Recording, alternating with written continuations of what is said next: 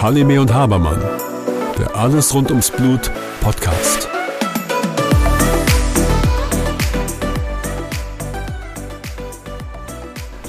Hallo Susanne. Hallo Björn. Wir sitzen hier in Wiesbaden im wunderschönen Kurpark. Ähm, das mag auch erklären, dass man vielleicht jetzt im Hintergrund die Papageien hört. In Wiesbaden gibt es ganz viele Papageien im Kurpark, die sich auch kräftig unterhalten und hier viel unterwegs sind. Also bitte nicht wundern. Ja, ähm, Björn, wir haben heute ein ganz wichtiges Thema. Mal wieder mal nicht die Männer, sondern die Frauen.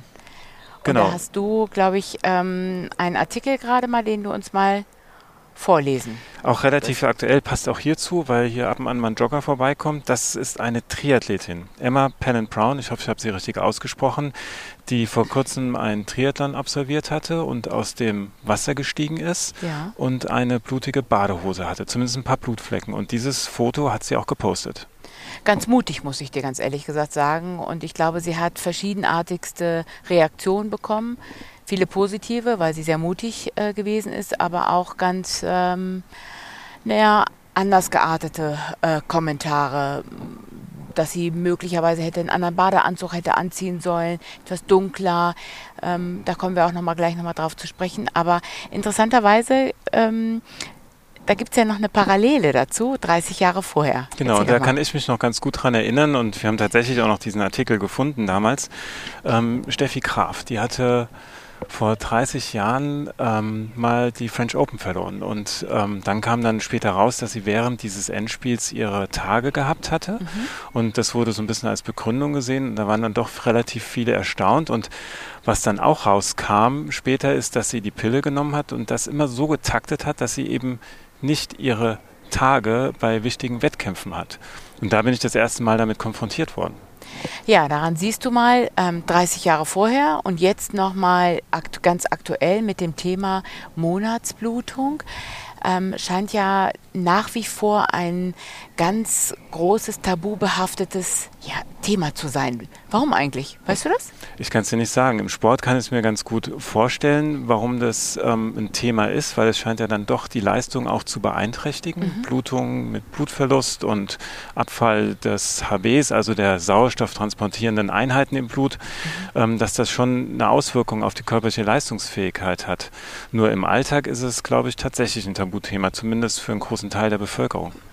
Ja, ganz ähm, nach wie vor für mich nach wie vor nicht ganz gut zu begreifen. Ich meine, es fängt ja alles mit ähm, den Mädels an, wenn sie ihre Menarche, also der Beginn der Monatsblutung kommen. Und da ist immer die Frage für mich, von wem werden diese jungen Mädchen aufgeklärt? Normalerweise von ihren Müttern, aber ähm, da nach wie vor auch so etwas ähm, schambehaftetes oder aber auch ganz offen damit umzugehen. Die nächste Frage, die ich mich die ich mir oft stelle, wie ist das in den Schulen? Kannst du dich daran erinnern bei deiner Tochter, dass das Thema überhaupt in der Schule angesprochen worden ist? Also die hatten, soweit ich mich daran erinnern kann, zweimal Sexualkunde, so hieß es ja, oder heißt es ja immer noch. Immer noch, Und ne? ähm, das war einmal in der Grundschule gewesen, dann irgendwann so fünfte, sechste Klasse. Aber ob jetzt explizit dieses Thema angesprochen wurde, in aller Ausführlichkeit, das kann ich nicht sagen. An, wenn ich mich zurückerinnere, dann an meine Zeit damals, Mhm. ich glaube, dann wurde es mal kurz am Rande erwähnt, aber da wurde nicht richtig drauf eingegangen. Ja, interessanterweise, ne? wobei es die, die Hälfte der Menschen letzten Endes ja betrifft, nach wie vor ein Thema, was nicht gerne besprochen wird, weil mit Scham, Blut oder auch ähm, könnte giftig sein, könnte dreckig sein, ähm, alles sch schwieriges ähm, Thema nach wie vor. Und ähm, die, die nächste Frage, die ich mir oft stelle, dadurch, dass es eben nicht angesprochen wird, wir auch nicht die Mädchen und die Frauen ähm, erfassen können, die tatsächlich ein Problem damit haben. Da, dadurch, dass die Normalität der Menstruation, also der Periodenblutung, der Monatsblutung nicht besprochen wird, werden wir auch nie richtig rausbekommen, wenn jemand tatsächlich damit Probleme hat. Was sind denn die Probleme? Sind das tatsächlich körperliche Probleme oder psychische Probleme? Gut, dass du es wieder ansprichst. Psychische Probleme, denn die hat einen Hau weg, wenn sie ihre, ne, sie ist wieder zickig, wenn sie ihre Regelblutung hat, etc. pp. Nee, ich gehe davon aus, es geht ja oft, wenn die, wenn das Mädchen ihre Blutung bekommt, sind ja die hormonellen ist die hormonelle Achse ja noch nicht gut eingestellt. Das heißt, die Hormone sind noch nicht gut eingestellt. Das heißt, sie bekommt sie unregelmäßig, mal alle zwei Wochen, alle vier Wochen, alle sechs, alle acht Wochen. Das ist ja die erste Problematik, die eintreten kann. Aber so wie die Wechseljahre bei der ähm, Frau irgendwann mal eintreten kann, ist es ja auch bei dem jungen Mädchen, dass sich die Regelblutung erstmal einstellen muss. Das ist also nichts Krankhaftes. Ne? Das ist ganz normal, dass wir eben Zeit brauchen, bis sich die Regelblutung einstellt. Das nächste Problem, was aber entstehen kann, ist, wenn die Blutung eben nicht, wie es normal ist, fünf bis sechs Tage dauert, sondern eben durchaus darüber hinaus mehr als fünf, sechs Tage, nämlich sehr viel länger. Nochmal meine Frage, was ist normal? Was ist eine normale Regelblutung? Eine normale Regelblutung ist im Durchschnitt, dass eine Frau alle 28 bis 32 Tage ihre Regelblutung bekommt. Die Dauer der Regelblutung circa 5 bis 7 Tage dauert und sie nicht mehr als 80 Milliliter verliert. Und muss ich denn als Eltern oder dann ja, die junge Frau besorgt sein, wenn es dann am Anfang mal länger als fünf Tage dauert? Nein, eben nicht. Aber wenn sich das Ganze über drei bis sechs Monate nicht richtig eingestellt hat, dann sollte man darüber hinausgehen, zum Beispiel wenn es natürlich über zehn Tage geht. Das entspricht nicht der Normalität. Und da sollten Eltern und auch junge Mädchen tatsächlich aufmerksam werden und das auch nochmal dann auch mit ihrer Ärztin oder Arzt besprechen. An, das heißt, wer, wer, ist dann der Ansprechpartner? Welcher Arzt? Die sind ja teilweise, ich sag mal, noch Kinder. Das heißt, sie gehen noch zum Kinderarzt. Genau, und der Kinderarzt wird das Ganze mit den Eltern durchaus besprechen und wenn er nicht weiterkommt, schickt er dann die Kinder zum Frauenarzt oder Frauenärztin. Und dort wird das Thema dann nochmal besprochen. Und wenn es ganz junge Mädchen sind, wird ja nicht sofort ähm, ich sag mal, da muss man auch keine Sorge haben, sondern das wird ausführlich dort besprochen. Ähm, wie ist die Schmerzintensität, zum Beispiel können auch Schmerzen auftreten und wie lang ist eine Regelblutung. Und da gibt es ja durchaus Möglichkeiten, das mit, ähm, ich sag mal, nicht gleich Hormonen ähm, zu beeinflussen, sondern tatsächlich mit pflanzlichen Mitteln gut oh. zu beeinflussen. Okay, und welche pflanzlichen Mittel gibt es da? Das Mönchspfeffer also Agnus castus, kann man durchaus und auch sehr gut einsetzen. Es wird ein bisschen verkannt, dieses Thema. Ähm, dann nimmt man jeden Tag eine Tablette. In Österreich kenne ich das zum Beispiel, dass durchaus dort mehr als ein, zwei, drei Tabletten von diesem Mönchspfeffer eingenommen wird und dann Schmerzen gut reduziert werden können, aber auch ähm, die Stärke der Blutung, aber auch die Regelmäßigkeit kann damit gut beeinflusst werden. Also wirkt wie ein Hormon, ist aber gar kein mhm. Hormon. Nochmal einen Schritt zurück. Ähm, du hattest ja gesagt, das ist ein Thema, das oftmals mit Tabus belastet ist. Mhm. Was kann man denn jungen Mädchen empfehlen, wenn die eben nicht darüber sprechen wollen und wenn die versuchen, das ja zu verheimlichen? Was kann man den Mädchen empfehlen? Was kann man den Eltern empfehlen? Wie kann man damit umgehen? Ja. Gibt es vielleicht auch andere Anlaufstellen?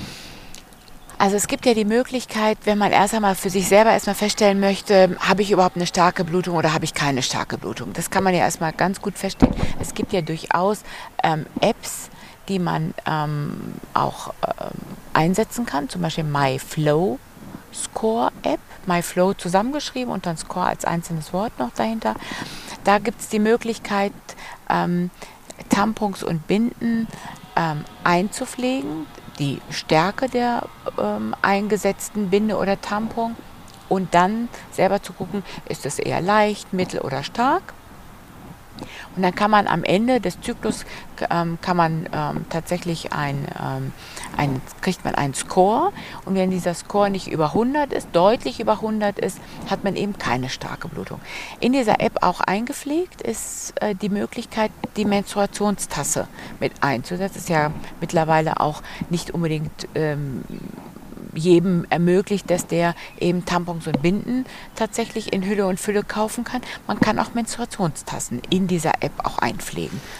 Jetzt erklär doch mal den Begriff Menstruationstasse, weil ich glaube, dass der im Großteil der Bevölkerung nicht bekannt ist. Ja, interessant, ne? Aber mittlerweile muss Jeder kennt nur die Binde Binden, mit dem Flügel. Mit dem Binde. ja, Binde mit den Flügelchen, ja. ja. Die ist aber ganz wichtig, damit es mhm. sich ausläuft. Ja. Aber man kann auch eine Menstruationstasse, die kann man nämlich gut einführen. Da gibt es auch ähm, bei YouTube gibt es Videos, welche Größe man dafür verbindet. Es gibt mhm. nämlich die Größe S, M und L. Das ist wirklich wie so eine Tasse, die so eine kleine Ausstülpung hat, die man einsetzen kann und darüber kann das Blut aufgefangen werden. Da gibt es 20 Milliliter, 30 Milliliter oder aber auch 40 Milliliter, die aufgefangen werden mhm. können. Und damit ist es eigentlich noch viel genauer als mit den Binden und den Tampons, muss man fairerweise sagen. Und es ist kostengünstiger? Ja, es ist kostengünstiger tatsächlich, mhm. weil nicht jeder kann sich in Hülle und Fülle äh, Binden und Tampons leisten. Das ist auch ein Problem, ne? Das ist wirklich ein ganz großes Problem. Wir haben ja da sind wir wirklich tatsächlich hier in Deutschland noch rückständig. Da gibt es ja ein anderes europäisches Land, zum Beispiel Schottland, die tatsächlich die Hygieneartikel, jetzt komme ich auf das Thema Hygieneartikel, ne, ähm, auch äh, so ein Thema, ähm, frei, ver frei verkäuflich sind. Hm. Nicht frei verkäuflich, die sind Frei verfügbar. Frei verfügbar, so ist das richtige Wort, frei verfügbar, ja. genau. Ja. Und das Thema Hygiene, ne, auch so ein Thema. Naja, frei verfügbar bedeutet ja auch, dass ähm, die, die junge Frau nicht in den Laden reingehen muss und die an der Kasse zahlen muss, sondern sie kann sie irgendwo einfach mitnehmen, was es auch einfacher macht, die zu beziehen. Auch an den Schulen. Ne? Ja. An den Schulen liegen die mittlerweile eben auf den äh, Toiletten äh, aus und man muss da nicht äh, Sorge haben, dass man eben eine Binde oder ein Tampon nicht dabei hat, hm. sage ich jetzt einfach mal. Gibt es da nicht auch in Deutschland eine Initiative, so etwas zu installieren? Gibt es tatsächlich, es gibt mittlerweile an den Universitäten und an den Schulen mittlerweile, viele Schulen und Universitäten haben diese Artikel tatsächlich mittlerweile auch ähm, ausliegen. Ich kann mich erinnern, wenn ich jetzt mittlerweile auch in Restaurants gehe, gibt es tatsächlich auch Restaurants, äh, die auf den Damentoiletten tatsächlich auch diese Artikel auch ähm, ausliegen haben. Also mhm. auch da ähm, denken viele Leute tatsächlich mit. Wenn jetzt festgestellt wird, dass die Blutung zu stark ist, mhm. also kommen einfach zu viele Milliliter im Vergleich zu den normal 80 Milliliter raus und was wären so die nächsten Schritte? Die nächsten Schritte wären tatsächlich zu schauen, ob es ähm, dem Ganzen etwas anderes zugrunde liegt. Also nicht nur, es muss sich noch einstellen, Problem, also irgendwie ähm, wie bei den Wechseln, es wird schon irgendwie, wird sich einstellen, sondern man muss tatsächlich schauen, haben wir hier möglicherweise eine Gerinnungsstörung oder zum Beispiel auch eine Schilddrüsenerkrankung, die auch dem Ganzen auch dazu führen kann, dass es starke Blutung ist. Und man sollte tatsächlich gucken, bei einer Gerinnungsstörung gucken, ob man dann drei bis viermal das Ganze untersuchen lässt, weil dann auch gewisse Schwankungen eintreten können. Und dann kann man tatsächlich gerinnungsstabilisierende Mittel, ähm, wie zum Beispiel, wie gesagt, vorher das Agnus castus, ähm, hormonstabilisierend, aber auch bei ähm, gerinnungsstabilisierenden Mitteln, zum Beispiel die Tranexamsäure, das Zyklocarbon gut einsetzen kann. Und diese Ge Testung der Gerinnung macht es der Kinderarzt? Na, oft kann er das eben tatsächlich nicht machen, weil er ähm, kein gutes, verfügbares Labor hat, sondern er sollte versuchen, dann die ähm, jungen, heranwachsenden Frauen ähm, versuchen, an eine Gerinnungsambulanz ähm, dann zu überweisen. Das wäre, glaube ich, das Klügste, was man dann tun kann. Oder aber auch der Frauenarzt kann das machen. Hm. Und dort wird dann das Blut abgenommen und dann geschaut, ob da vielleicht was anderes zugrunde liegt. Genau. Und dann ganz wichtig, auch nochmal zu schauen, ob der sogenannte Hämoglobinspiegel, den du gerade angesprochen hast, oder auch der Eisenspeicherwert, nämlich der Ferritinwert, zu niedrig ist.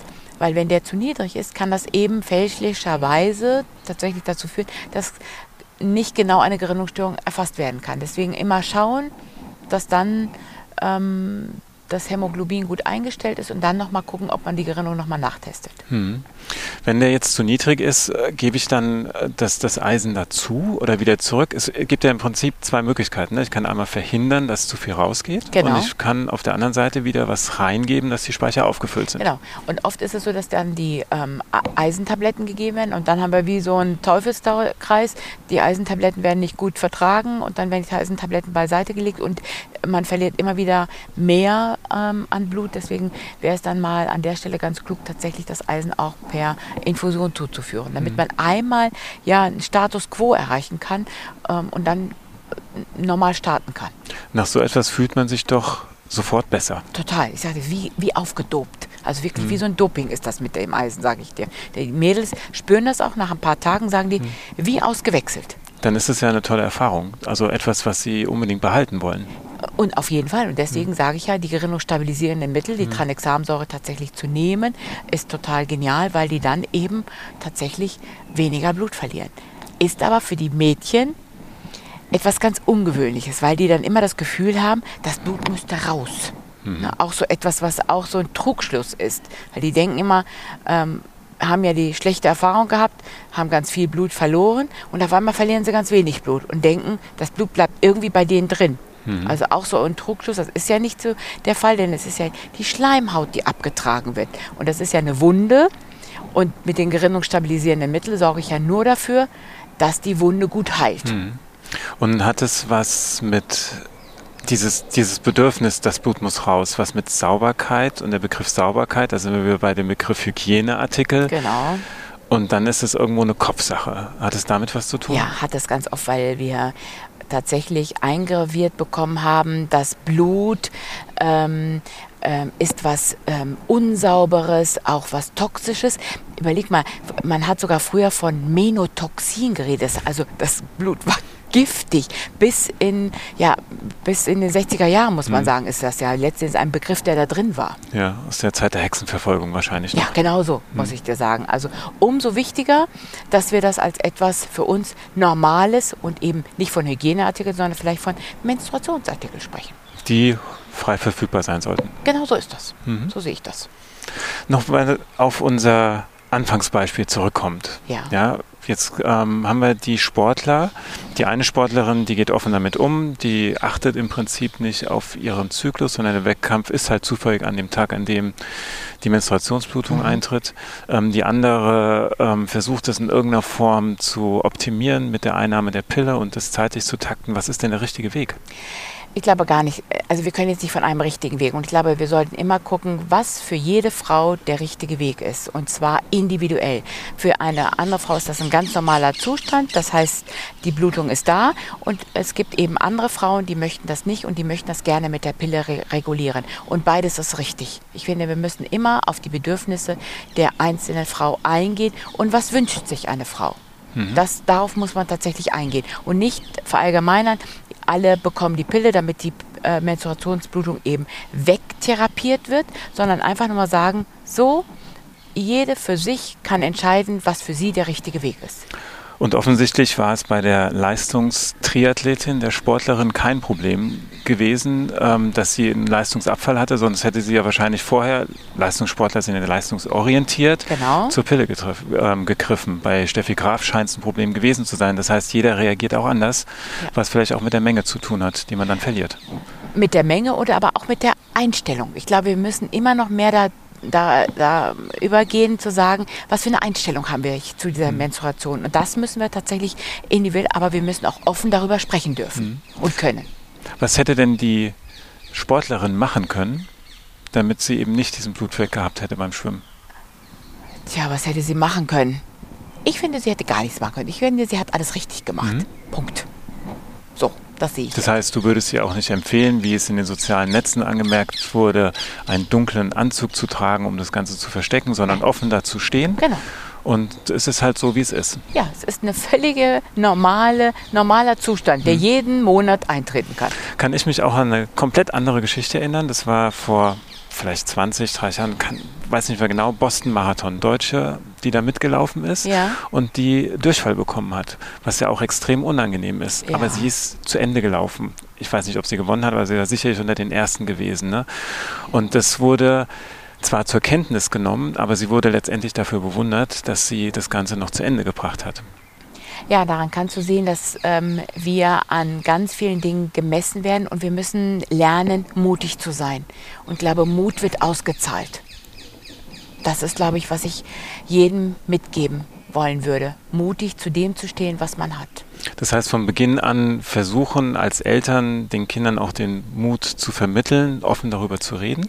Ja. Ja, dann, ähm, dass die ja, jungen Frauen auch mutig sind, um Rat zu fragen, vielleicht bei Freundinnen oder auch Kommilitonen, die das alles schon mal durchgemacht haben. Mhm. Ähm, oder eben auch bereit sind, mit dem Kinderarzt darüber zu sprechen, wobei das natürlich schwierig ist. Ja, das sind meist sehr viel ältere, nicht unbedingt Bezugspersonen. Ja, das, da gebe ich dir vollkommen recht, aber das ist auch an, an uns ähm, Ärzten immer mehr Leute aufzuklären. Da kann ich dir ein schönes Beispiel benennen. Ich, als ich damit angefangen habe, das Thema tatsächlich ähm, mit, damit offen äh, umzugehen, wurde ich ja oft damit betitelt, ach, die wieder mit dem äh, Binden und Tampons. Und ich kann mich an einen ärztlichen Kollegen, der ist mittlerweile in der Schweiz, der hat sich das sehr zu Herzen genommen, weil ich ihn tatsächlich auch offen damit konfrontiert habe. Und er meinte, du, ich habe wirklich ein ganz großes Problem damit. Wie bespreche ich das denn mit den jungen Mädchen? Ich so, ja, das ganz offen, Binden, wie viel Binden und Tampons? Ich habe gesagt, stell doch mal eine ganz einfache Frage kann das Mädchen oder die junge Frau weiße Hosen tragen, kann sie im Sommer Röcke tragen etc. pp. Kann sie ihren ganz normalen sportlichen Tätigkeiten nachgehen. Und weißt du was? Der hat sich das wirklich zu Herzen genommen und der geht ganz, ganz offen damit um und der ist mittlerweile der Experte und der ist wirklich ein, wirklich ein wirklich männlicher Typ, muss ich sagen. Mhm. Der geht damit ganz offen um und der ist mittlerweile der Experte für Frauenthemen. Wahnsinn. Und, und von seiner eigentlichen Ausbildung ist er? Kinderarzt. Kinderarzt. Ja, mhm. das muss ich einfach sagen. Also das, muss ich, das hat er sich wirklich sehr zu Herzen genommen und ist damit ähm, sehr viel offener damit umgegangen und ähm, die Frauen kommen auch zu ihm mhm. und ähm, besprechen wirklich ähm, diese tatsächlich tabu belasteten Themen. Wenn ich mich richtig daran erinnere, dann hatten wir uns vor längerer Zeit mal drüber unterhalten und dir schwebte doch mal so eine Art Mentorinnenprogramm vor. Genau, und ich muss dir sagen, das ähm, wird jetzt auch ähm, angegangen, dieses Thema. Wir wollen an Schulen gehen, an unterschiedliche Schulformen und wir wollen sehr früh dieses Thema ähm, nicht nur für Mädchen, sondern auch für Jungen. Das heißt, wir wollen dieses Thema Menstruation an die Schulen bringen und auch besprechen, was ist normal, was ist nicht normal, wie kann man es therapieren, welche Nebenwirkungen haben Therapien, wie zum Beispiel auch die Pille, wie geht man mit Verhütung um. Und ähm, das werden wir jetzt an die Schulen bringen.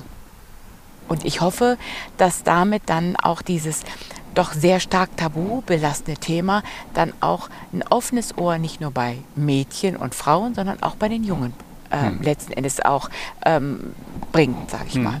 Das heißt, am Anfang müssen noch alle mutig sein, aber hm. durch die Enttabuisierung ja. wird es ein Stück weit Normalität, sodass dann auch irgendwann kein Mut mehr notwendig ist. Genau so ist das. Ich hoffe das wirklich. Susanne, ich danke dir. Ich danke dir, Björn freundlicher Unterstützung von Octapharma.